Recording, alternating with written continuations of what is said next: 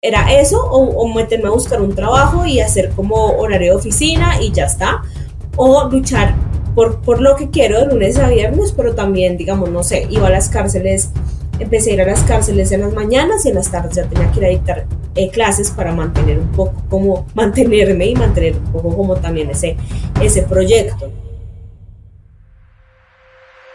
Hola, mi nombre es Manuelita Rojas, soy mentora holística y el creyente del poder de la mente.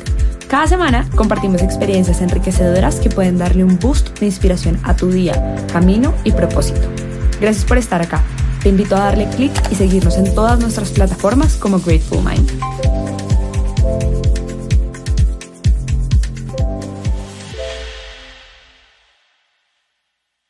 Hola a todos, muchísimas gracias por estar acá hoy con nosotros escuchándonos. Hoy estamos con Valentina Villamarín. Ella nos va a contar un poco más de su vida, acerca de su historia imposible posible y mm, cómo es que ha logrado todo lo que ha hecho hasta hoy con su fundación Pasosfera.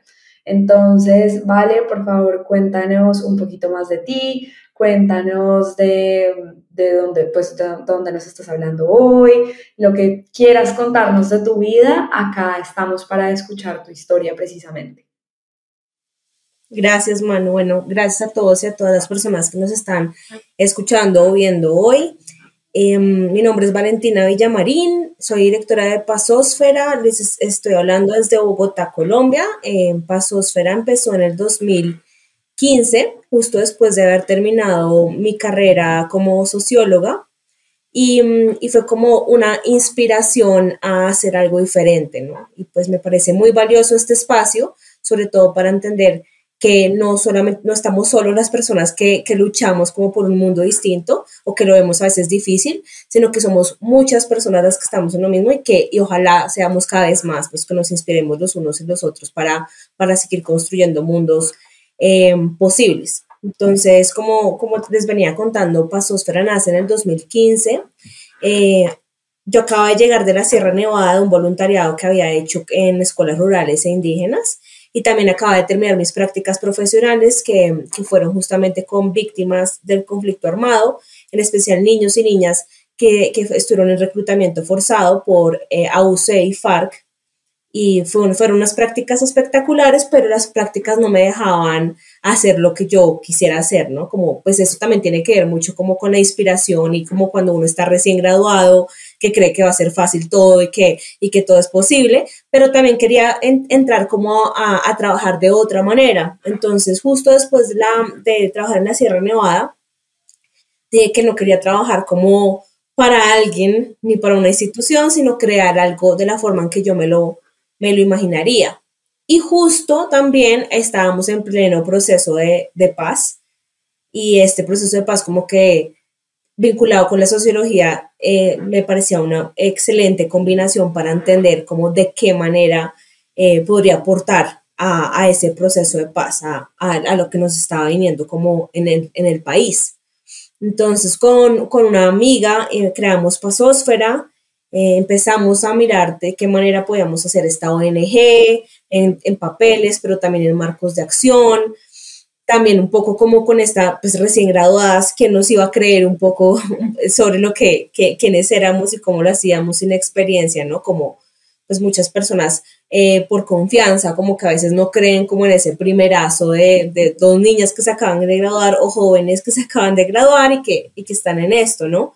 Entonces ahí poco a poco empezamos a crear eh, unos marcos de acción, eh, puntualmente eran dos, que es em, cárceles y colegios, entendiendo qué pasó. yo, yo quisiera contarles a todos un poquito más de, bueno, porque sé que muchos nos están escuchando también desde Colombia, pero hay de diferentes eh, lugares del mundo en este momento. Si puedes contarnos más del contexto en el que se dio esta situación que nos estás hablando. O sea, efectivamente tú creciste en Bogotá, estudiaste sociología, decidiste hacer tus prácticas en este lugar y nos hablas de un momento muy difícil que se estaba viviendo como tal en general. Qué era realmente ese momento o, o, si nos puedes ampliar esta información como de ese conflicto, eh, ¿qué es?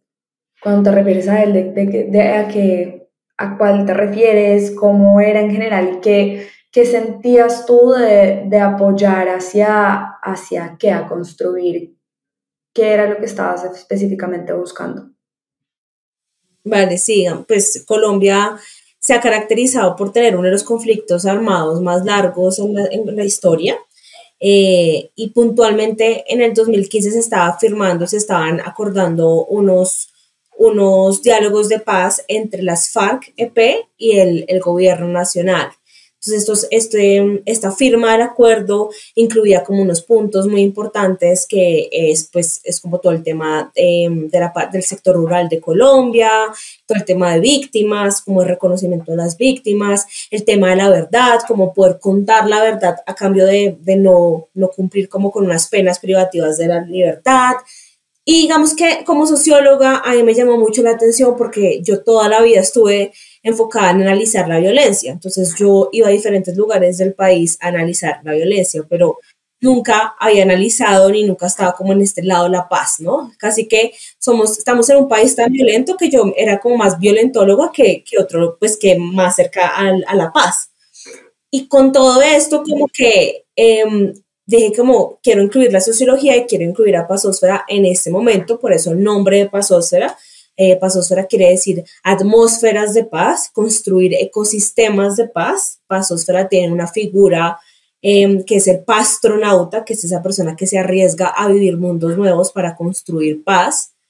Y a través de, esos marcos empezamos como como a vincularnos también, como también desde Bogotá, como vimos el conflicto, pues claramente no lo vimos igual que esas personas que lo vivían en las zonas más alejadas de, de la ciudad, ¿no? En, contextos rurales, alejados, eh, cómo podemos traer el conflicto a la ciudad en, términos de historia, cómo hacemos entender a los, a los estudiantes y a los jóvenes del país que viven en esta burbuja, entre comillas, de, de Bogotá, cómo les hacemos entender lo que está pasando en el país. Y tampoco no es del privilegio como en el sentido de, de casi deprimir o, o de hacerlo sentir impotencia, pero sí como una responsabilidad de entender qué está pasando en el país y cómo hago para aportar.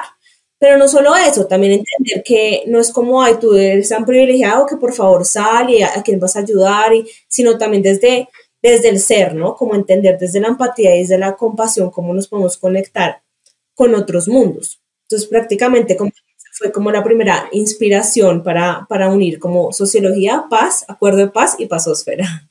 Y qué fuerte, y ahí como, o sea, claro, tenías esta idea en mente desde hace mucho tiempo de poder ayudar efectivamente y más aprovechar esa situación que nos comentas que estaba viviendo Colombia y cómo, cómo con esa idea en mente ¿Qué era lo que te hacía seguir? ¿Cómo te sentías tú? ¿Cuáles eran esos miedos que estabas teniendo en ese momento cuando nos dices, no, pues es que cómo le van a creer a dos eh, personas, creo que ni recién graduadas o ya estabas en ese momento, ya tenías eh, un título como tal de, de socióloga, en qué estabas, cuál era ese, como esos pensamientos que, que te dejaban avanzar y que por el otro lado también te hacían ok, retraer y, volver a pensar cómo será por este lado, será por este otro. Cuéntanos un poco de eso, por favor. Sí, digamos que ahí es como la ilusión eh, pura y el soñar, pero el soñar y materializar, siento que hay, las personas sueñan mucho y hay muy poca acción no en todas, pero pues hay personas que se quedan más como en lo ideal y también por ese miedo, por ese miedo a aterrizarlo a las acciones. Entonces yo eh, pues siempre fui como soñadora, pero hacer, o sea, como baby steps, como de a poquitos, pero ir haciendo, ir materializando, porque pues claramente si no, nunca iba a poder hacerlo. Y pues obviamente los miedos siempre iban a estar porque era lanzarse como a algo pues completamente nuevo, no solamente para mí, sino para el país, ¿sabes? Como la educación para la paz, pero, ¿sabes? Como entender todo eso, hacer una pedagogía alrededor de eso, pues también es, es difícil. Y a mí puntualmente lo que me sirvió fue no compararme, o sea, yo estaba tan construyendo lo mío que no me comparé con con las personas que estaban alrededor mío, ¿no? Como las que estaban ya trabajando, eh, tenían un puesto fijo, las que ya estaban, no sé, las que ya se podían ir a ir solas, las que ya estaban viajando, ¿sabes? Como no porque sea mejor o peor, sino porque estábamos en lugares muy distintos de, de, de la vida de cada uno y cada una. Entonces, eso ahí me ayudó a seguir como enfocada eh, en la construcción, en la materialización de Pasósfera. Wow, qué fuerte, qué fuerte y, y, muchas gracias por compartirlo porque al final creo que es muy cierto, ¿no? Tener en mente ese, ese foco y ese deseo em, que te hacía seguir yendo hacia adelante. Bueno, y a lo largo del camino, ¿cómo se te siguieron dando las cosas? ¿En qué momento tuviste que tener aún más presente ese deseo? ¿Siempre fue el mismo? ¿Fue cambiando? ¿Surgieron más conflictos alrededor de esa trayectoria? Sí, digamos que yo siento que la ilusión siempre sigue, porque la ilusión es como algo que no se materializa, y, pero que uno la necesita todo el tiempo como para poder seguir haciendo este tipo de acciones. Y lo digo porque además de todo lo que te conté, pues al ser una ONG em, es muy difícil conseguir recursos, ¿no? Entonces, digamos que al principio a mí me tocó, eh, y todavía, hacer cosas de manera voluntaria, como que mi fin es ayudar a la gente, más no obtener ganancias por esto. Entonces, y, y claro, de eso se trata como las organizaciones no, no, gubernamentales, pero digamos que por mucho tiempo fui una organización pues que no estuvo sostenible y no solamente yo, sino cualquier organización social pues sabe que si se mete en esta vuelta, eh, pues va a estar unos buenos años ahí luchándola casi que todo el tiempo. O si ya te empiezan a a, tener, si empiezas a tener, ingresos o a ganarte algunas becas o algunas convocatorias, pues así mismo estás creciendo, pero también se va a ir hacia lo social, ¿no? Entonces, digamos que eso, eso sí es súper importante como recalcarlo, porque pues yo duré mucho tiempo haciendo esto de manera voluntaria y para poder seguir haciéndolo de manera voluntaria tuve que dictar clases de inglés, estar en otras esferas para poder hacer las dos cosas, porque siempre un trabajo iba a estar, no me refiero que siempre para mí, pero pues era eso, o, meterme a buscar un trabajo y hacer como horario de oficina y ya está, o luchar por, por lo que quiero de lunes a viernes, pero también, digamos, no sé, iba a las cárceles, empecé a ir a las cárceles en las mañanas y en las tardes ya tenía que ir a dictar eh, clases para mantener un poco como, mantenerme y mantener un poco como también ese, ese proyecto, ¿no? Entonces ahí empecé como ir o sea, que ese sería un momento en tu vida donde tú dirías que en verdad como que, claro, tenías ese deseo en mente, pero de alguna manera no, no veías como que las cosas avanzaran o si efectivamente veías que, que cada vez iba, iban mejorando las cosas.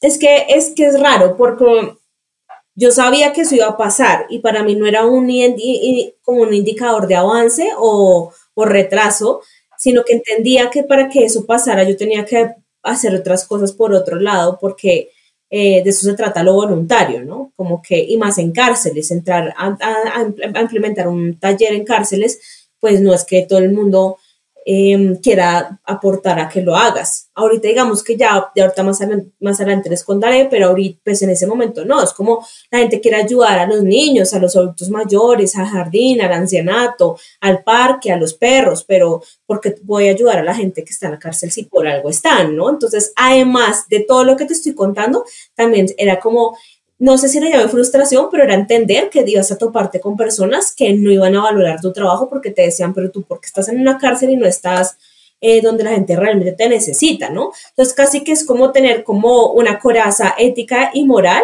para entender que esto que estás haciendo vale la pena para ti, que no te están pagando por esto, pero tú, le, tú tienes como todo el focus ahí y que además, pues si la gente te está diciendo, que porque lo estás haciendo con esas personas que no merecen estar, eh, que no merecen recibir este tipo de ayudas o de espacios, pues también estar con la mente eh, como en alto, con la frente en alto y decir como, sí, entonces tú misma tienes que tener una, tienes que entender que esto es completamente válido y que va más allá de, la plata, ¿no?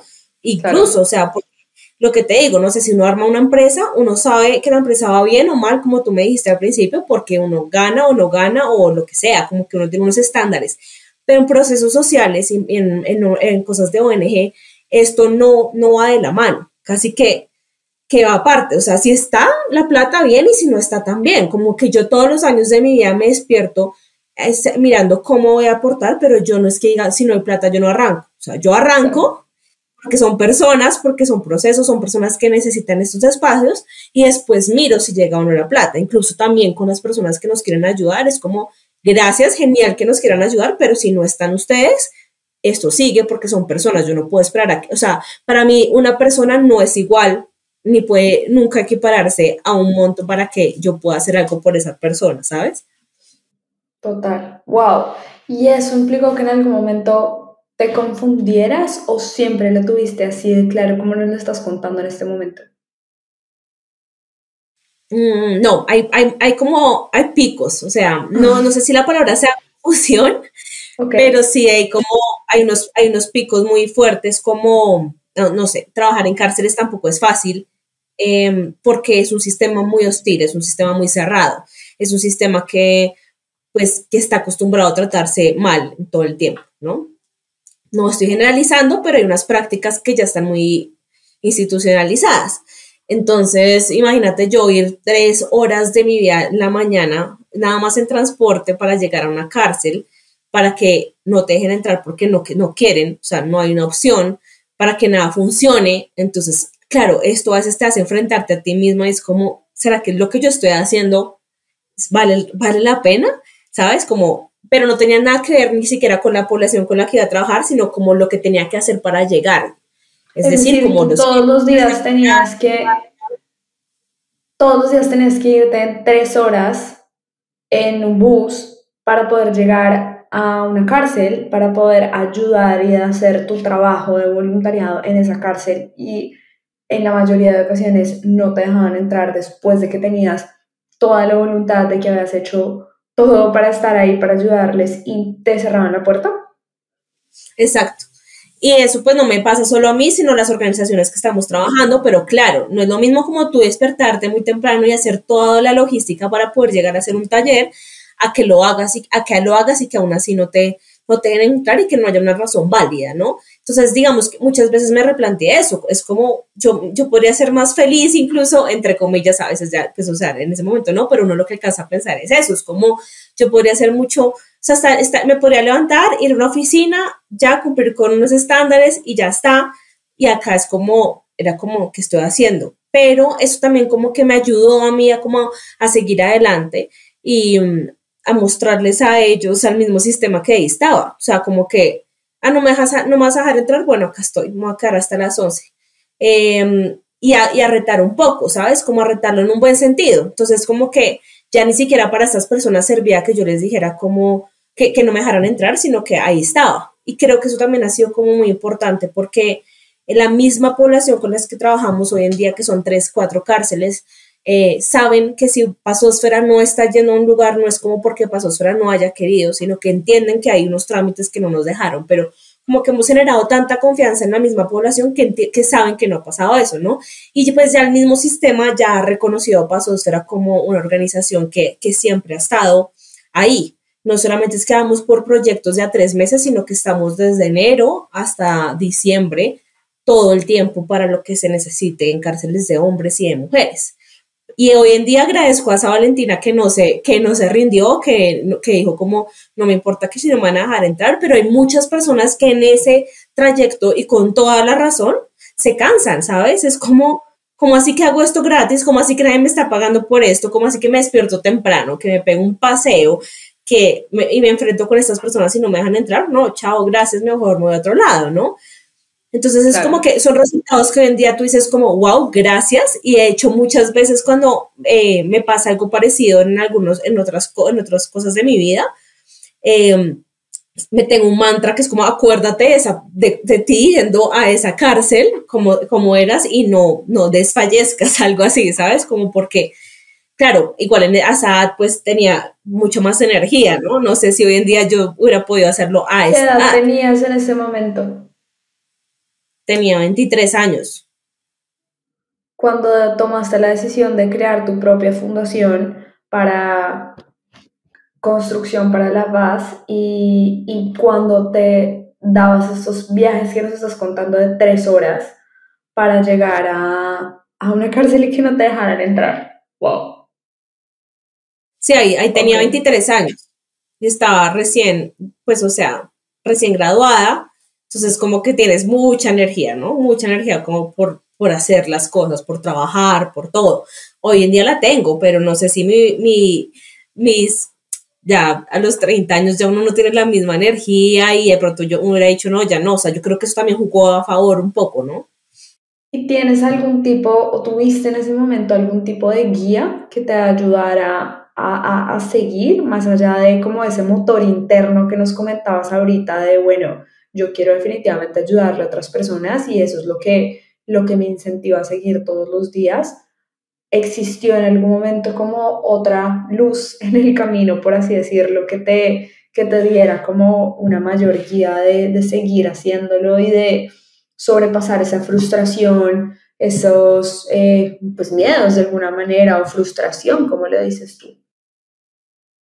Sí, digamos que la misma, para mí la, la, guía fue la misma población privada de la libertad, ¿no? Como cuando iba le estaba aportando a ellos de alguna manera o, o que sí, como ver el mismo proceso en ellos ver el mismo reconocimiento de ellos frente a los espacios que estábamos generando, como que eso me, me ayudaba, como que mi luz, como que mi fueguito siguiera como prendido, algo así, ¿sabes? Como a, es, a, veces esa llama como que se iba apagando porque pues es un desgaste tremendo, pero una vez haces estos procesos sociales, casi que salgo con la, de la cárcel con, con el fuego eh, bien prendido, ¿sabes? Como por la inspiración, como para entender que esto sí funciona, no sé si para todo el mundo, pero sí funciona para algunas personas y lo he visto y lo veo.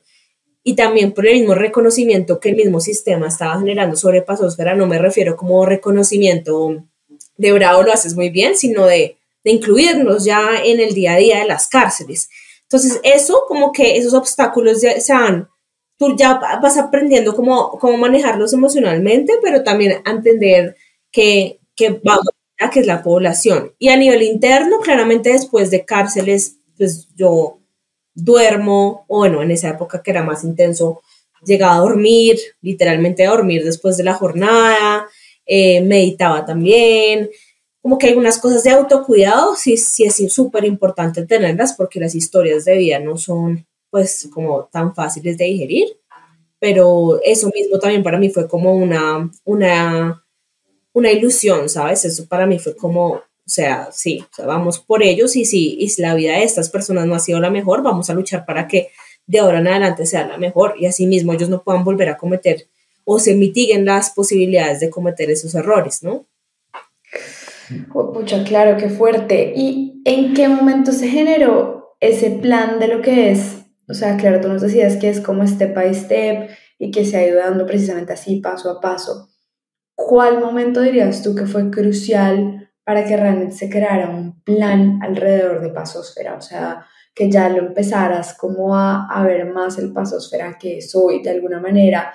Nos contabas que este momento en el cual hiciste tu práctica recién graduada y con el conflicto que se estaba viviendo eh, en Colombia o bueno, con la, con la decisión de si firmar la paz o no, era esta motivación de ayudar y de generar tu, tu apoyo a través de Pasosfera para que se diera de una manera más fácil mm, y decidiste crear Pasosfera en ese momento. ¿En qué momento dirías tú que, que se creó como ese plan de realmente lo que es Pasosfera hoy? O sea, tú le dirías a esa Valentina de ese momento que se había imaginado todo lo que Pasosfera puede llegar a ser hoy? Wow, es una pregunta muy, muy linda porque digamos que yo comencé, o sea, Pasosfera era yo, ¿no? O sea, claramente había un logo, había un NIT, estaba registrado, eh, pero digamos que la que estaba haciendo todo era yo. Entonces yo iba a las cárceles a dictar las clases, iba a los colegios a dictar las clases, Em, que igual para mí es como un super plus porque yo no comencé creando una ONG estando desde arriba, sino estando desde todos los roles posibles, ¿no?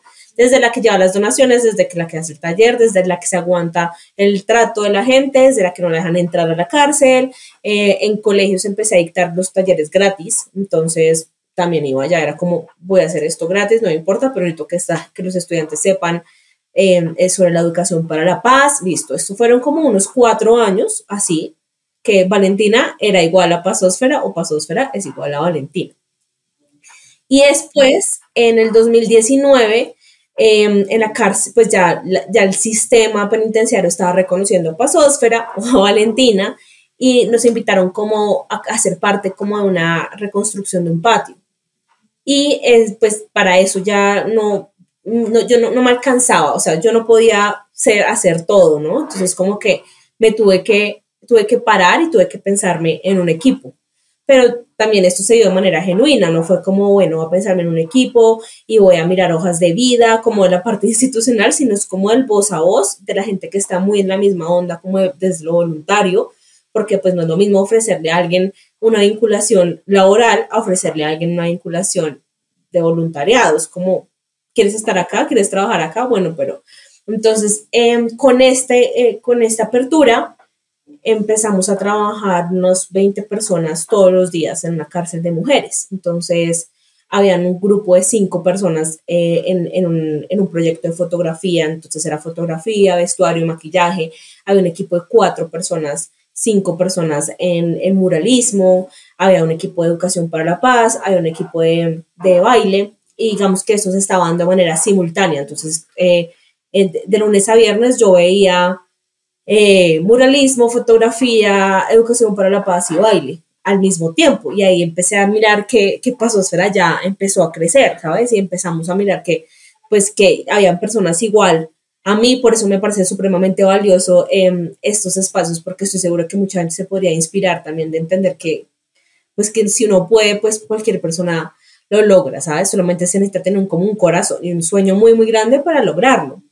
Y entonces ahí ya como que empezamos a crear como unos espacios, eh, ya Pasósfera no era yo, entonces Pasósfera era baile, Pasósfera era el que pintaba, Pasósfera era, era el fotógrafo, entonces también como eh, empezamos a abrirnos y coincidencialmente una universidad también como que... Eh, coincidencialmente no, tenía vínculos con una universidad por una investigación, pero pues ellos trabajaban en temas penitenciarios, entonces empezamos a, a, unirnos con la universidad para crear unos diplomados certificados por el Ministerio de Educación y pues estos diplomados los hemos llevado a cárceles a nivel eh, nacional, incluso pues no solamente a Bogotá, sino Popayán, San Gil, Casillas.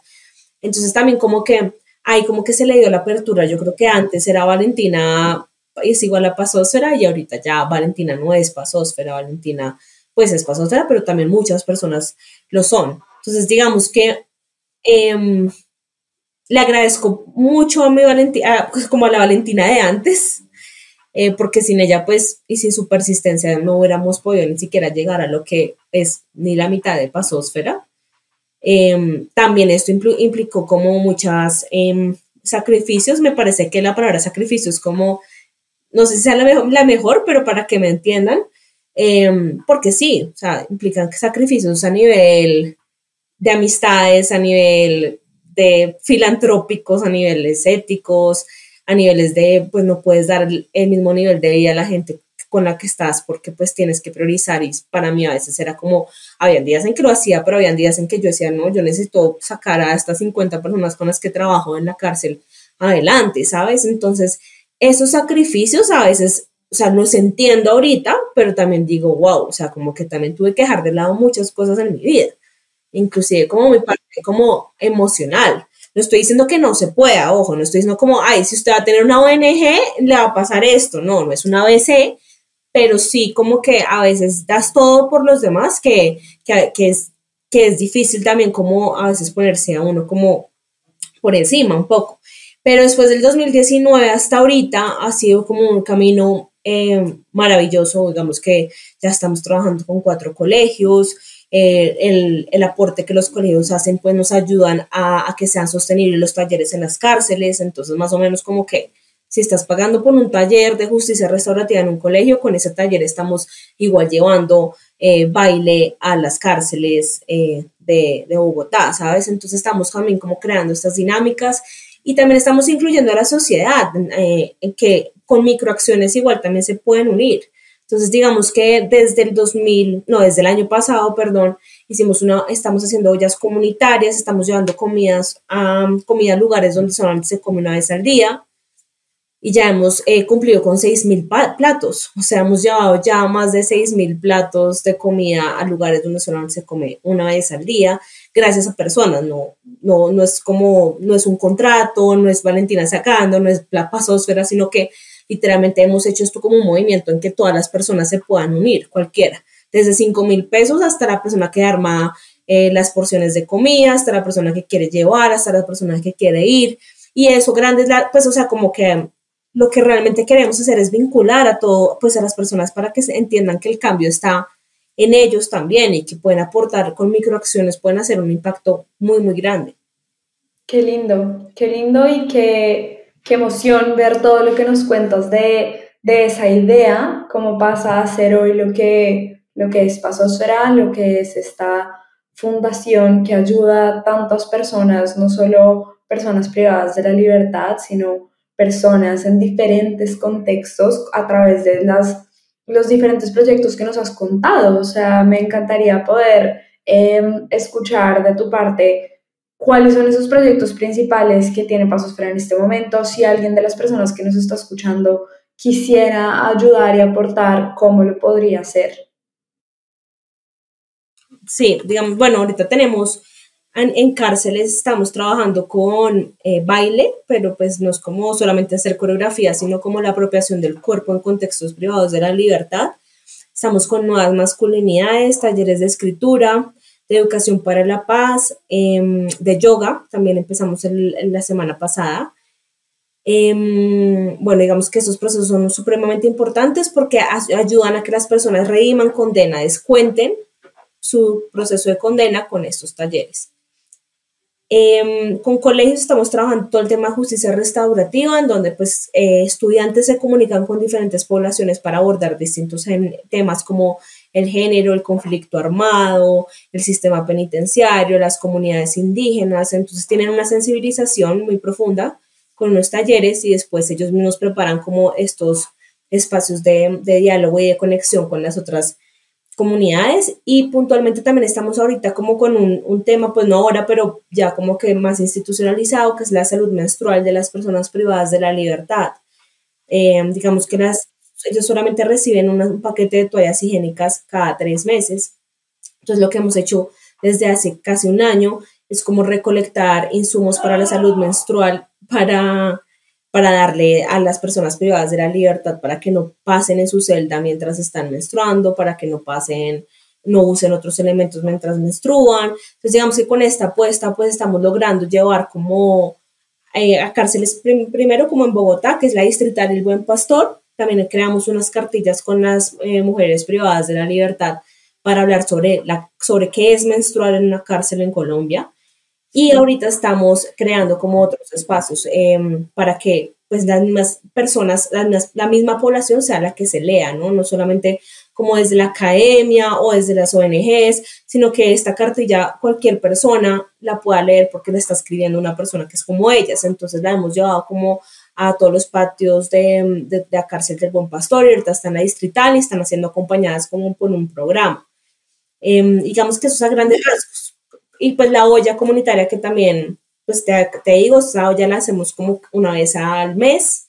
Estamos llevando a 500, entre 300 y 500 platos a, al mes a distintas poblaciones, niños, niñas, adolescentes. Mejor dicho, felicitaciones. Esto realmente es una historia eh, imposible, posible. Y, y, me encanta poderla compartir en este espacio con las personas que nos están escuchando. Yo quisiera que nos contaras también si crees que tienes un poder extraordinario y de ser así, ¿cuál dirías tú que es tu poder extraordinario?